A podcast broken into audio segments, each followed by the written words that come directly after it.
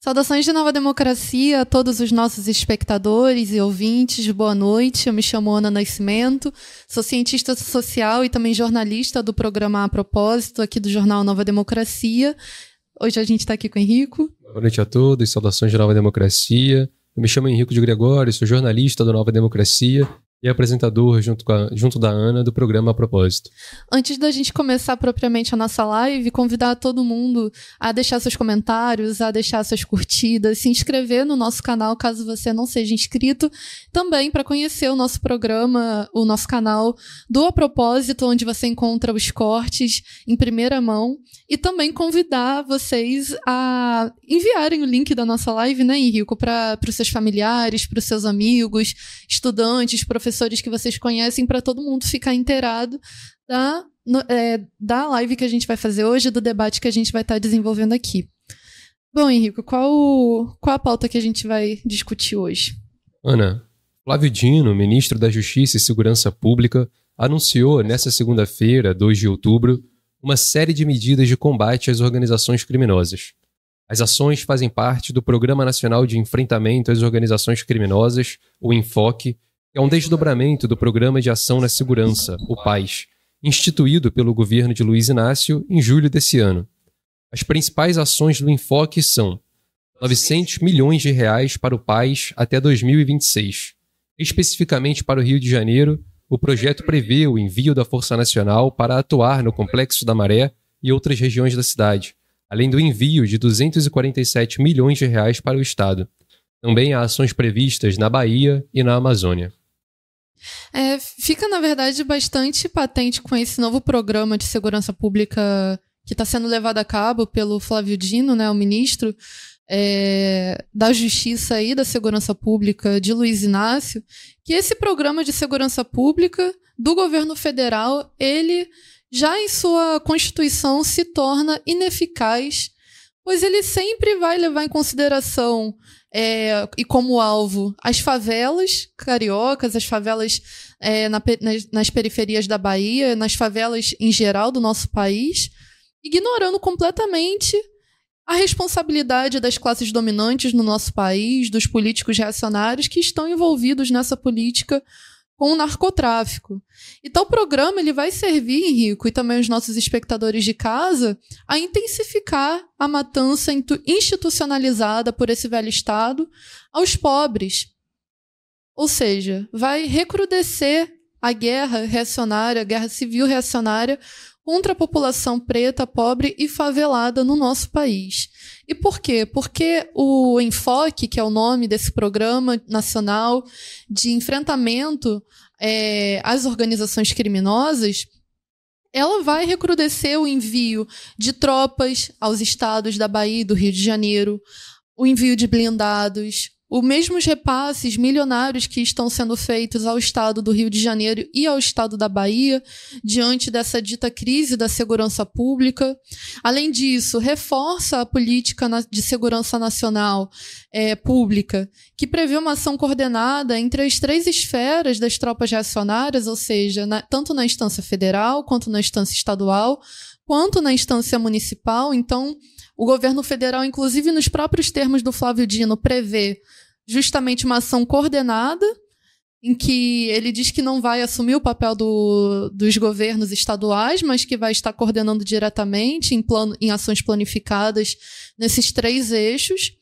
E também vale colocar aqui sobre o enfrentamento que é dado ao tráfico de drogas, ao narcotráfico dentro das favelas, que não toca é, que só toca, na verdade, somente a superfície do problema. A gente sabe muito bem que não são nas favelas cariocas e nas favelas da Bahia que são plantadas drogas, que, que são mesmo produzidas, mesmo as armas não são feitas e, e produzidas é, é lá nessas favelas, elas vêm de fora, então se ignora, por exemplo, durante toda a constituição desse novo programa é, a questão das fronteiras, apesar do Flávio Dino dizer que passou durante meses conversando com as Forças Armadas do nosso país, sobretudo o Exército, de que teria maior controle das fronteiras, mas é algo que a gente vê que, que é um engodo há anos e anos no nosso país, Outra coisa que também a gente tem que levar em consideração, por que o enfoque não vai resolver o problema do narcotráfico do nosso país? É justamente porque os pilares do narcotráfico no nosso país não estão nas favelas cariocas, não estão nas favelas baianas, estão, por exemplo, nos alicerces da, das classes dominantes do nosso país. Um, um, caso exemplar e recente é o que aconteceu com o general é, lá na Amazônia, o general Carlos Alberto Mansur, que foi alvo de investigação agora em agosto, né, Henrico? É, em relação a, a, seu vínculo com o tráfico de drogas, também ao tráfico de ouro. É, o seu próprio filho também estava envolvido nesses esquemas e diversos outros militares, e olha que ele era é, secretário de segurança, ou seja, não era alguém também, além de ser militar, também era um político, ou seja, não era ninguém ali é, inexperiente. E aí fica, na verdade, cada vez mais patente que as classes dominantes do nosso país, que os políticos reacionários, eles vão ficar intocados nessa questão de combate, desse suposto combate ao tráfico de drogas. E, na verdade, vai se recrudescer e se intensificar a guerra civil reacionária contra as massas populares nas favelas. A gente tem visto aí nos últimos anos, nos últimos meses, inclusive, só no ano de 2023, até agora foram mais de 690 pessoas mortas em operações e ações da polícia no estado do Rio de Janeiro, para a gente ter uma ideia. No estado da Bahia, a gente vê recentemente, só em setembro, 68 pessoas assassinadas. Então fica cabal e fica, fica patente para todo mundo é, que quiser ver, né? Que, é, que não poderia ser diferente essa política implementada pelo governo federal agora de suposto combate ao, ao tráfico de drogas. Porque, na verdade, ao fim e ao cabo, é, esse tráfico de drogas, esse, esse, tráfico de armas, ele é respaldado pelas ações do velho Estado, que não fiscaliza as suas fronteiras. A gente sabe muito bem que há é, nações vizinhas aqui que são o, de onde se escoam boa parte dessas drogas que são produzidas. O tráfico de armas, por exemplo, o maior traficante de armas do nosso país foi preso em Miami esse ano, no início desse ano, é, a Polícia Federal apreendeu cerca de 60 fuzis que vieram de Miami. Ou seja, a gente vê que essas redes são muito mais complexas e todo esse esse recrudescer da guerra civil reacionária aqui nas favelas cariocas, é, nas favelas baianas, tem o intuito justamente de reprimir, aumentar a repressão para cima da população preta, pobre e favelada, justificar essas ações de guerra contra os mais pobres. Rico. Ana, muito interessante tudo isso que você traz para gente. E a gente foca né, no Rio de Janeiro, porque há toda essa operação de guerra sendo montada com a Força Nacional. Recentemente teve o anúncio da Marinha também, talvez participar dessa intervenção na Maré.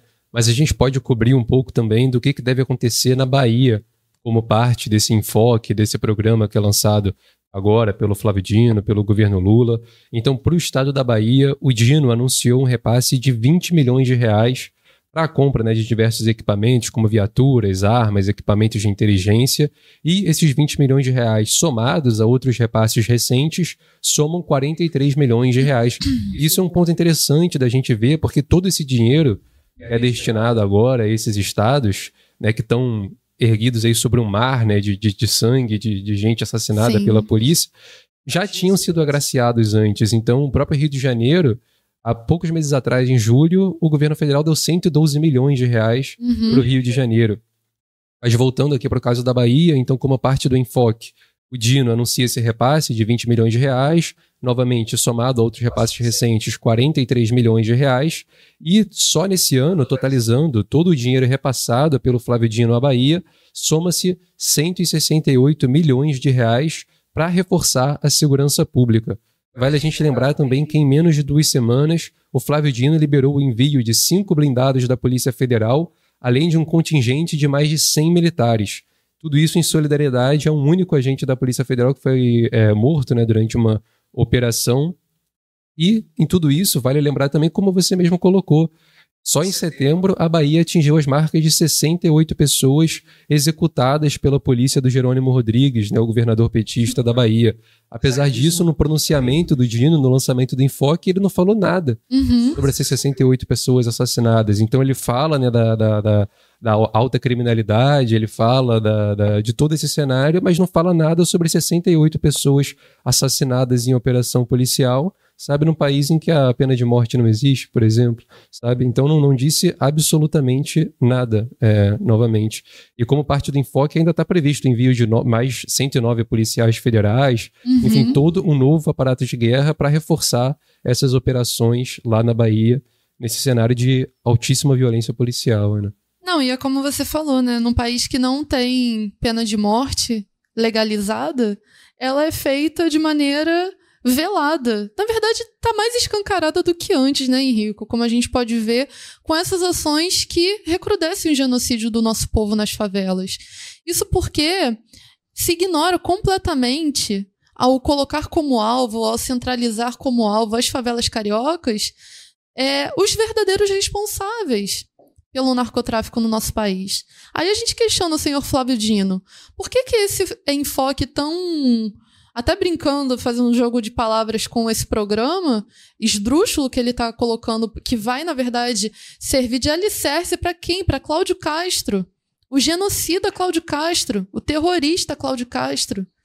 Vai servir de alicerce para quem? Para Jerônimo Rodrigues, o governador da Bahia, que está levando a cabo uma política seríssima de extermínio do, extermínio do povo nas periferias. Ou seja, as classes dominantes no, no, nosso país passam invictas em relação a, a toda essa política, a toda a sua histórica, a seu histórico vínculo com o narcotráfico, com o tráfico de armas no nosso país. E a gente vê exatamente isso, Henrico. Não existe pena de morte legalizada no nosso país e ela se dá através de outras formas. Ou seja, a morte institucionalizada através dessas operações policiais, a gente sabe muito bem para que os blindados, para que todo esse contingente de, de militares está indo para a Bahia, ou por que está indo. A Força Nacional de Segurança. É muito interessante a gente ver um, um, um dado que é o seguinte: ele vai enviar 300 homens para o Rio de Janeiro, só que 250 já estão no Rio de Janeiro. Por quê? Porque foi utilizado recentemente, não tem nem 10 anos. Tem um pouco mais, um pouco, um pouco menos de 10 anos.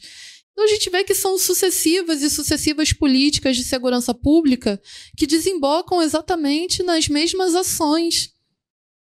Então é, é um fato assim para a gente analisar, né, Henrico, que, que traz esse elemento né, do, do porquê que está beneficiando as classes dominantes do nosso país, do porquê que recrudesce a guerra contra o povo, e do porquê que se ignora, inclusive, é, o papel dessas classes dominantes em toda essa jogada.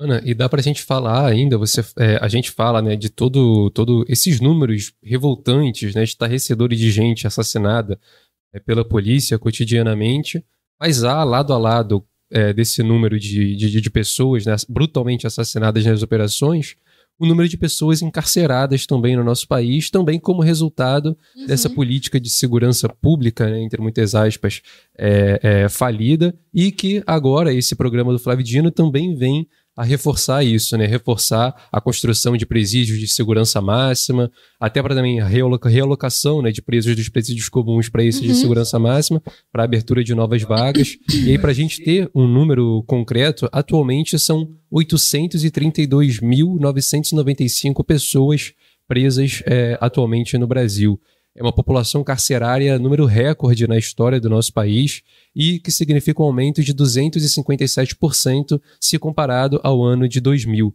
Então, esse dado é do final de 2022. Então, em 22 anos, a população carcerária saltou 257%. Então, e, e novamente, esse programa agora do Flávio Dino vem para reforçar também essa política de, de encarceramento em massa. Somente aqui no Rio de Janeiro tem 95 milhões de reais alocados para a construção de presídios de segurança máxima.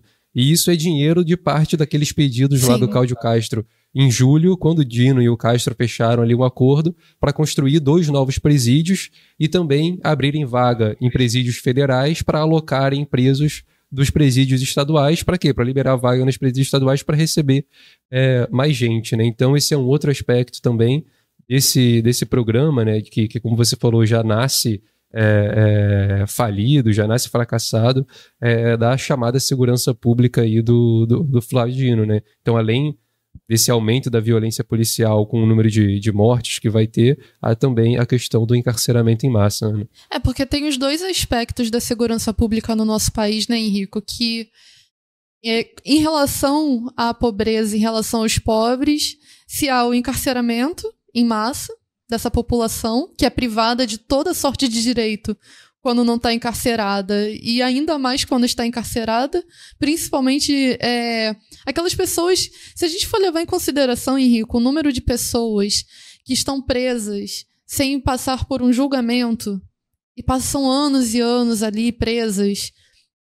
Eu acho que é cerca de 45% da população carcerária no nosso país. Ou seja, é um número absurdo já. E por outra mão, a gente vê é, o próprio genocídio planificado mesmo, através das operações policiais. Então, é uma faca de, de dois gumes. De um lado, você tem o encarceramento em massa da população, que inclusive é um, um negócio extremamente rentável quando a gente for pensar nesse projeto de privatização da, dos presídios no nosso país que está sendo levado a cabo hoje, muito inspirado no que é feito nos Estados Unidos. E, por outro lado, a, o próprio extermínio e matança é legalizado através das ações policiais que o governo federal agora, junto com os governos estaduais, está levando a termo, né? Ana, é muito importante você mencionar essa questão do, da privatização dos presídios em andamento, então, para os nossos espectadores e também para os nossos ouvintes, né, ficarem à parte como está essa situação, a privatização ela tem sido fortemente incentivada né, pelo governo federal. A gente tem, por exemplo, o decreto 11.498 de 2023, que incentiva essa política de privatização dos presídios por meio de isenções fiscais. A gente tem também investimentos milionários feitos pelo velho Estado para garantia dessas PPPs pelo governo estadual. Uhum. Né? Então, é um aspecto importante também de ressaltar. Essas privatizações elas são feitas, na maioria das vezes, pelas PPPs, que são as parcerias público-privadas. Né? E a gente tem um caso que está em licitação agora, inclusive, que é o presídio de Erechim, lá no Rio Grande do Sul, onde a parceria do governo estadual, do Eduardo Leite, do PSDB, prevê 233 reais por cabeça presa é, por dia. E essa, inclusive, esse, esse presídio de Erechim está em leilão e deve ser leiloado agora no dia é. 6 de outubro, daqui a quatro dias. E aí, qual que é o próximo passo? Feito isso lá no Rio Grande do Sul, é expandir para todo o país. Isso está muito avançado também em Minas Gerais, lá, né, sob o, o governo do, do Zema.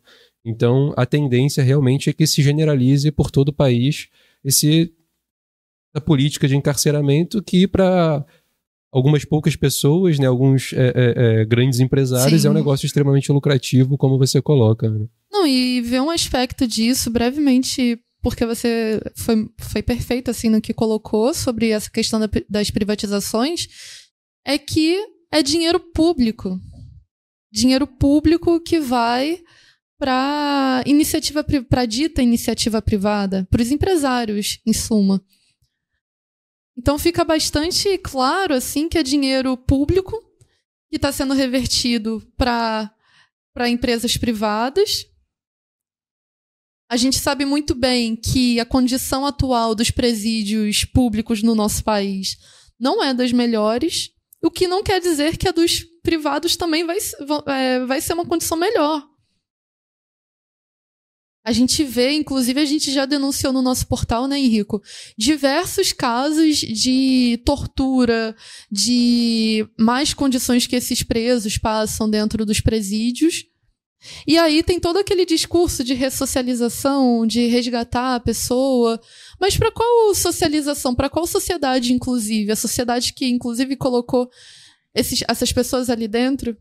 Né, que geram os problemas de desigualdade, que geram todos, todas as mazelas sociais. E quando a pessoa está ali dentro, ela não tem mínimo direito de ter água limpa, de ter comida, compartilha uma, uma cela extremamente pequena com quase 100 cabeças. Então, pensar né, nessas questões também que são importantes e que também re representam violações de direitos básicos. Ana, antes da gente continuar aqui, só destacar alguns comentários. Uhum. O, o, Miguel, nosso espectador de sempre, está presente aqui.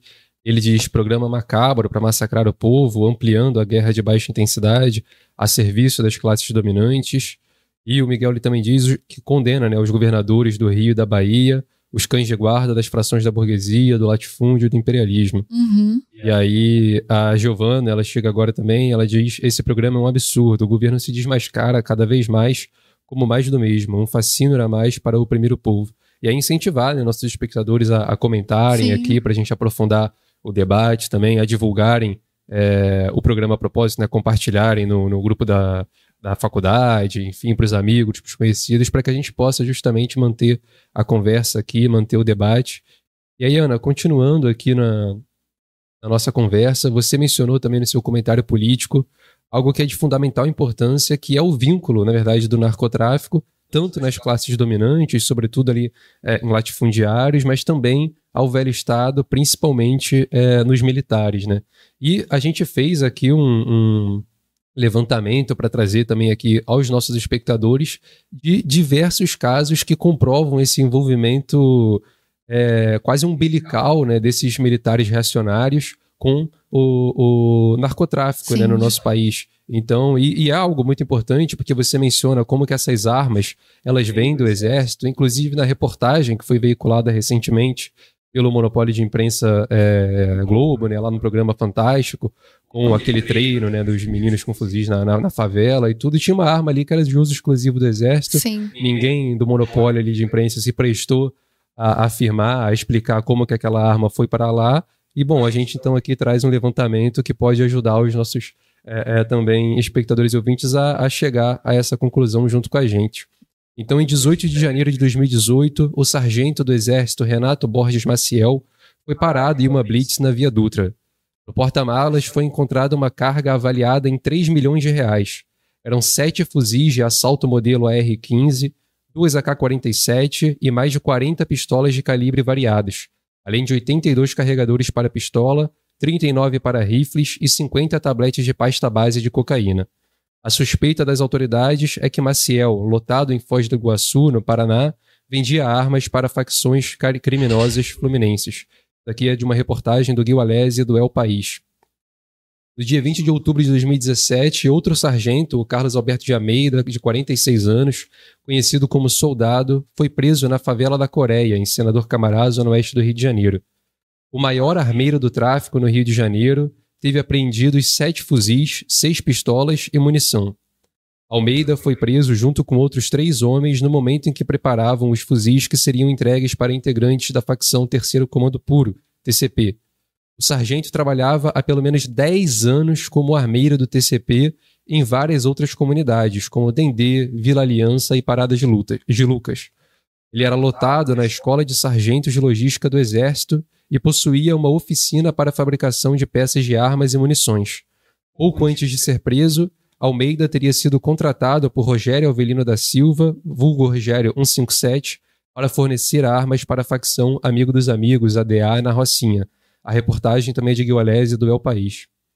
Já em 2007, o Comando Militar do Leste confirmou o sumiço de nove caixas com um total de 9 mil balas para fuzis de calibre 762 foram surrupiados do maior depósito bélico do Exército Brasileiro, o paiol do Depósito Central de Munição do Exército em Paracambi, a 70 quilômetros do Rio, na Baixada Fluminense, sendo o maior da América Latina. Dois soldados foram responsabilizados e foram presos. As munições teriam sido vendidas pelos soldados ao Comando Vermelho. O negócio rendeu 150 mil reais aos responsáveis pelo furto das balas, segundo uma reportagem do Monopólio de Imprensa Folha de São Paulo. Então, são três casos que eu acho que já servem para deixar bem emblemático, né, Ana? Isso porque a gente não trouxe os, os outros casos famosos de vínculos com, com tráfico de drogas, por exemplo, o cocaína no avião da FAB. A gente pode citar, por exemplo, casos de políticos reacionários também. Você se lembra, lá nos idos de 2014, o, o avião do senhor Aécio Neves, que também continha cocaína. Então é uma série de casos assim que mostram, na verdade, todo envolvimento das classes dominantes no nosso país, um envolvimento histórico, né, Henrico? E o que, que foram feitos com esses senhores? E o que, que vai ser feito, por exemplo, com esse general, o Mansur, lá no Amazonas? Não vai ser feito, eu posso dizer, nada. A princípio não vai ser feito nada. E aí, inclusive, alguém aqui até no, no chat colocou, né, que no Brasil se prende por pouco e quando se prende, prende mal. É mais ou menos nessa linha, né? Quando é preto, pobre, favelado, se tem uma política. Quando é rico, tem outra. Quando é das classes dominantes, tem outra política. Então, fica cada vez mais evidente toda essa disparidade no nosso país, que é acentuada por essas políticas.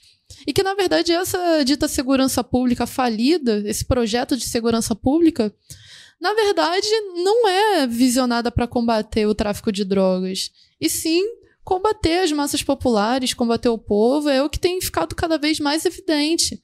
Até porque a gente vê é, na Bahia, aqui no, no, Rio de Janeiro, tem gratificação é, é, a cada policial, por exemplo, aqui no Rio de Janeiro recentemente. Cada policial que apreendeu um fuzil vai ganhar cerca de 5 mil reais.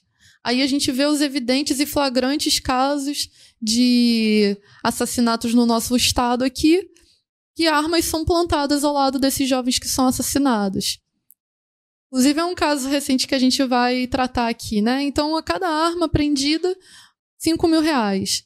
Então é, é, a restituição daquela lei xerife, né, daquele, daquela gratificação é, faroeste, perdão, que dava uma gratificação por cada é, rapaz morto pela polícia no, nos idos de 1990 aqui no Rio de Janeiro. Então a gente vai vendo que o velho Estado, na verdade, vai operando de maneira a criminalizar, a exterminar as pessoas pobres no nosso país, enquanto que os verdadeiros causadores de tudo de todas essas mazelas, os verdadeiros responsáveis seguem ilesos, impunes. Feito, Ana, a gente tem bastante comentário aqui novamente. O Miguel ele diz: ampliar o número de prisões para engordar os burgueses, iniciativa macabra que resultará no aumento de número de encarcerados. O espectador Fratura ele diz: nos Estados Unidos teve casos de pessoas sendo presas injustamente para ser mão de obra nos trabalhos uhum. dentro das prisões privadas. A Giovanna ela diz que nenhum país verdadeiramente democrático colocaria um verdadeiro maquinário de guerra contra o povo dessa forma. São centenas de agentes. E aí tem o Renan que diz, como você falou, no Brasil se prende pouco e quando prende, prende mal. É, prende muito quando é, né? É, são os filhos do povo, Sim. são as massas populares, aí prende extensivamente. O Magrão, ele diz, o sistema prisional público já é um depósito de gente, sem nenhuma perspectiva de ressocialização apenas serve para servir grandes burgueses e latifúndio, mantendo os filhos do nosso povo presos. Já o espectador Malte, só para completar aqui, ele diz: será que o programa pretende combater os traficantes de farda? Eu acho que não. E cabe a gente dizer que a gente trouxe os casos que remetem só às Forças Armadas racionárias, é. né? só o Exército. Se a gente for ampliar os casos que envolvem policiais e tudo, a gente fica faz um programa de cinco horas aqui falando, sabe, os casos de envolvimento dessa outra casta também é, dos militares. Sim, né? Mas a gente se ateve aqui ao exército, que são eles que estão ali na, na fronteira, que é por onde entra é, tudo isso, né, e tudo. E, Ana, ainda dentro desse contexto do, do enfoque do Flávio Dino, e saindo um pouco do próprio significado, das, das próprias medidas do enfoque, para ir um pouco para o Flávio Dino, Cabe dizer também que tudo isso, todo esse aparato de guerra, todo esse programa extremamente reacionário está sendo montado num contexto de destaque para o Flávio Dino, que agora está sendo cotado, talvez, aí para ser um ministro do Supremo Tribunal Federal, uhum. né? Então, ele tem tentado disfarçar recentemente, numa entrevista ao o Globo, ele disse silêncio absoluto sobre o Supremo Tribunal Federal. E esse silêncio é coerente sobre o que está na minha cabeça. Eu afirmo aos senhores que em 14 horas que fico aqui dentro desse ministério todos os dias, o tema que não trato e que não penso é sair daqui. Por outro lado, ele já tinha afirmado também ao monopólio de imprensa o Globo que o convite do STF não é algo a se recusar uhum. e que a oferta do Luiz Inácio ali seria é, irrecusável, portanto. E o próprio presidente Luiz Inácio da, é, Lula da Silva, ele sinalizou, segundo a colunista também no monopólio de imprensa Globo, Malu Gaspar, ele está decidido a indicar o Flávio Dino para substituir a Rosa Weber, que se aposenta agora do STF. Então, tudo isso ocorre também nesse contexto de grande destaque para o Flávio Dino, né? Não, inclusive, Rico, ele é, comentou é, recentemente que ele queria deixar uma marca na área da segurança pública, que é a área que hoje ele está com maior destaque, né, por, justamente por ser ministro da pasta.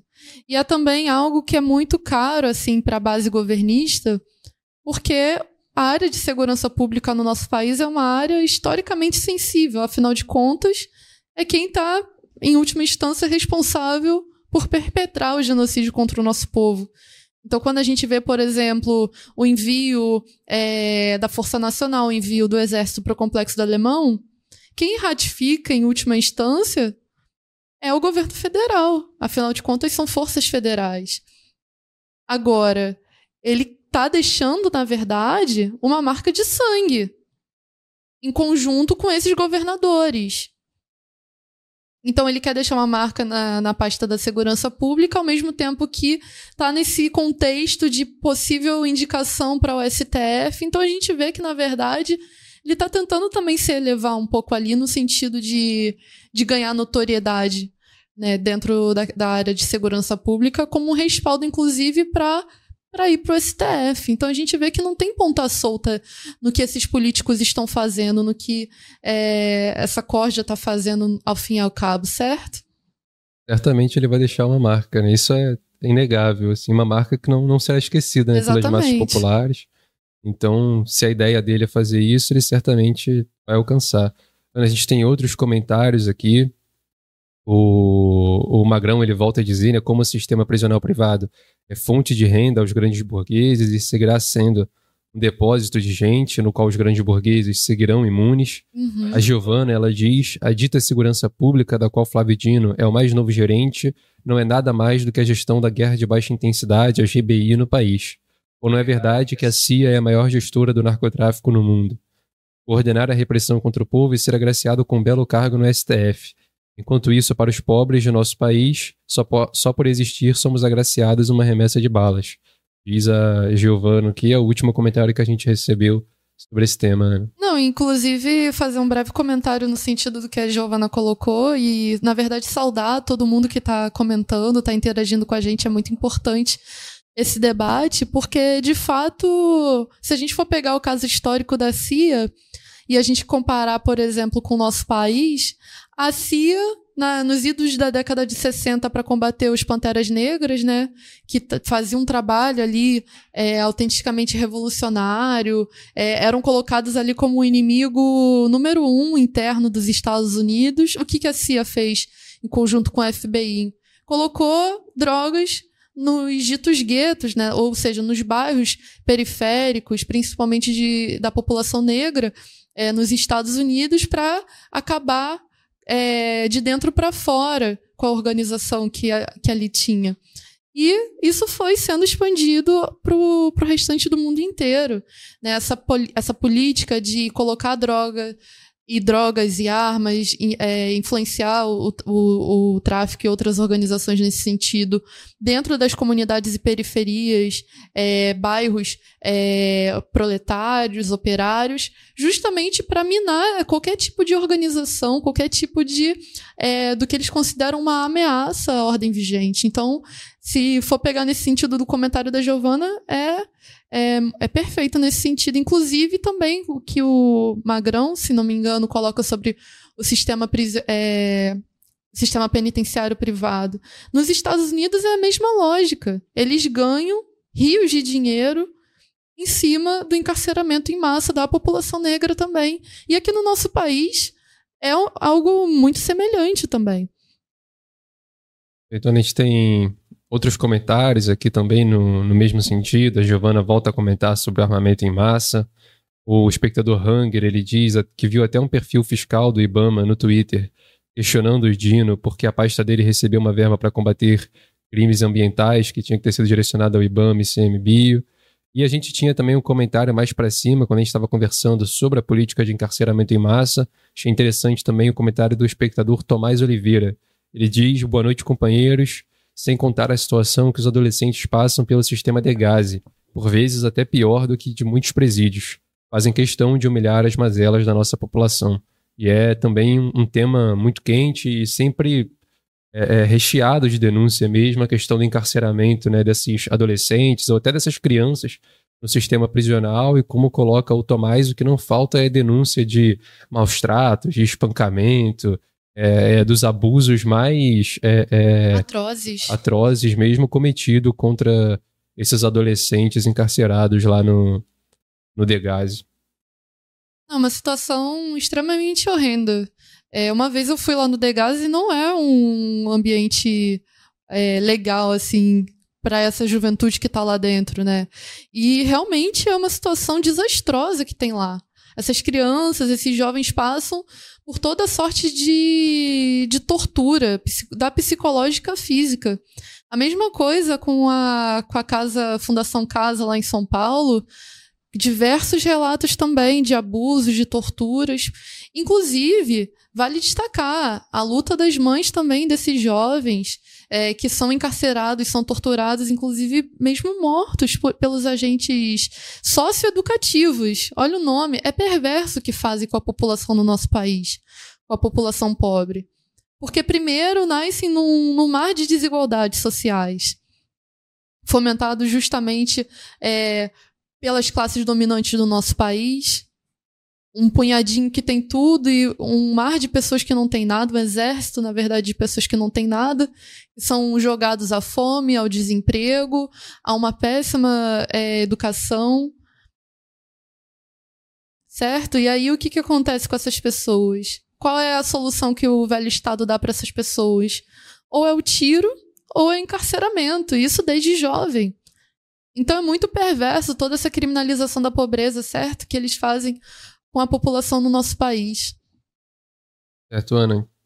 Aproveitar esse momento aqui também de engajamento dos nossos espectadores para lembrar a todos das formas de apoio que a gente tem uhum. aqui ao A Nova Democracia. Então, como vocês que nos assistem, como vocês que nos escutam, sabem, o A Nova Democracia ele é uma imprensa popular, uma imprensa democrática e, como tal, tem como única forma de financiamento o próprio apoio das massas populares que o apoiam por meio né, do acompanhamento do portal, do programa A Propósito. Então, por isso, a gente sempre exorta, sempre convoca os nossos espectadores, os nossos ouvintes a apoiarem o AND é, financeiramente, a gente tem aqui no YouTube o Superchat, a gente tem o código QR, a gente tem a loja do AND, que está contando, inclusive, nesse momento, com duas pré-vendas: a pré-venda do governo militar secreto, do Nelson Werneck Sodré, também a pré-venda do Livro Vermelho, que é uma parceria nossa com o João Carvalho, uma novidade que está sendo lançada é, para o agrado de muita gente que sempre vinha pesquisar esse livro. E a gente tem também o sistema do Catarse, que é algo que a gente sempre é, é, convoca todos a, a, apoiarem, porque é um apoio fundamental para nossa manutenção. No Catarse existem vários níveis que vão desde R$ reais até R$ reais de apoio mensal ao AND, e justamente por ser um apoio mensal é o apoio mais importante, porque junto das nossas contas, dos nossos gastos mensais em manter a imprensa, a gente vai estar recebendo o seu apoio também para arcar com todos esses gastos. Né? Então, manter a imprensa popular, a imprensa democrática, é, não é uma missão fácil, e se você quer apoiar, quer contribuir com essa missão que é laboriosa, mas é, é, é extremamente importante, uhum. né? Manter esse porta-voz das massas populares, das suas denúncias, das suas lutas, colabore com a ND é, financeiramente, que, que não é algo de segunda ordem ou menor importância. Então conheço o Catarse, está na nossa descrição. Companheiros do apoio técnico mandam aqui no chat também, de vez em quando, ou façam um superchat, um, envio pelo código QR, uma compra na loja do AND, enfim, mas com um olhar mais carinhoso ao Catarse, que é essa forma mais fundamental. Ana? a gente tem outros comentários, umas saudações da, da Giovana, o Emerson Braga, ele diz, salve camaradas, excelente trabalho, vim por indicação do João Carvalho, saudações aí ao João Carvalho também, pela... Saudações ao, ao, João, inclusive, pessoal, em breve a gente vai estar fazendo uma live também, é, em parceria com o João Carvalho, que a gente vai debater alguns assuntos. A gente não vai dar spoiler ainda, né, Henrico, do, da temática, mas fiquem de olho, fiquem ligados que muito em breve.